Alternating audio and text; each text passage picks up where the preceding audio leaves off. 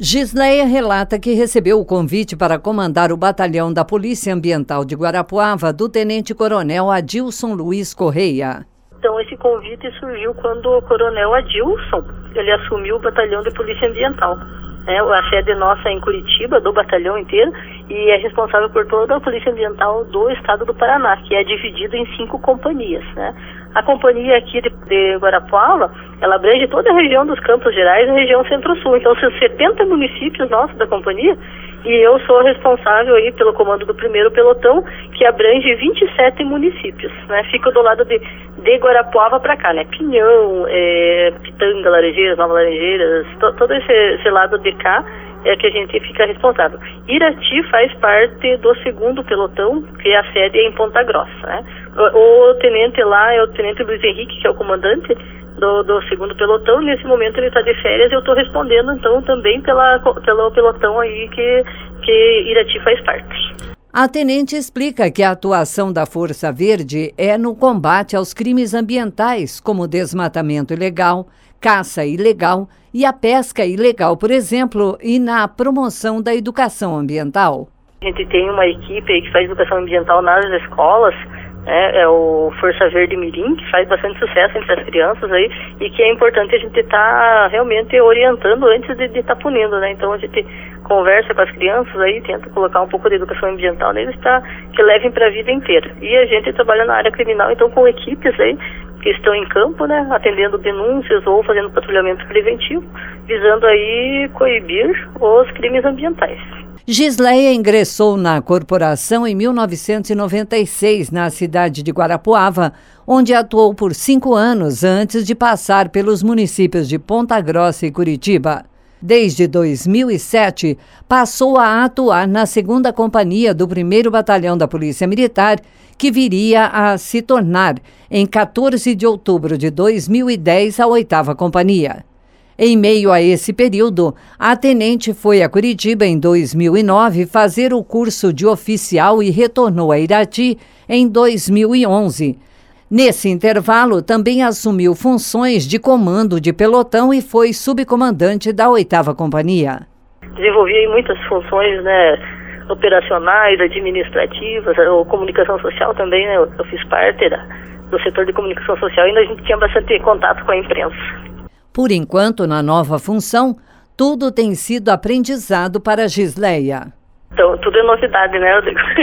Eu tô chegando agora aqui, eu vejo que tem, tem policiais nossos aqui que que estão na, na, na, Polícia Ambiental há 17, 18, 20 anos até, então eles entendem tudo de policiamento ambiental, né? Então a gente está aprendendo com eles aí, tudo é, vendo qual que, qual que é o, o, trabalho e estamos colaborando, né? A função do oficial é mais coordenação mesmo, né?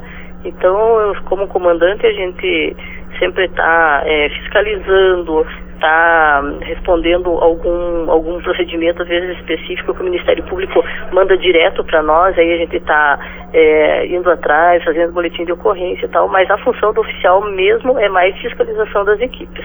As denúncias de crimes ambientais podem ser direcionadas para o telefone 181. Basta informar que deseja entrar em contato com a Polícia Ambiental e mencionar a cidade da ocorrência. Entre os crimes ambientais mais recorrentes na região estão o de manter em cativeiro pássaros silvestres e o corte ilegal de madeira. A área de preservação permanente não pode ser retirada de jeito nenhum.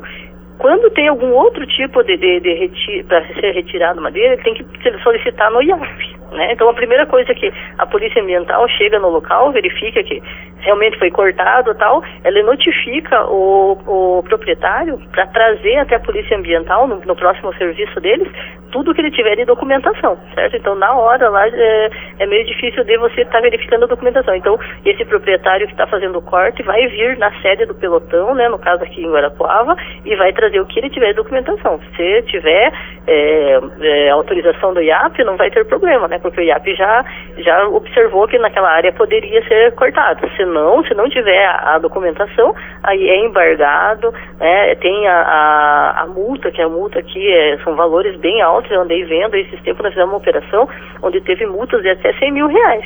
Já a verificação de denúncias de caça é um pouco mais difícil, segundo a comandante do primeiro pelotão da Polícia Ambiental, devido à necessidade do flagrante. Às vezes essas denúncias que nos chegam aqui, às vezes chegam já atrasadas, então você não consegue mandar a equipe lá para o local porque os, os, caçadores não estarão lá.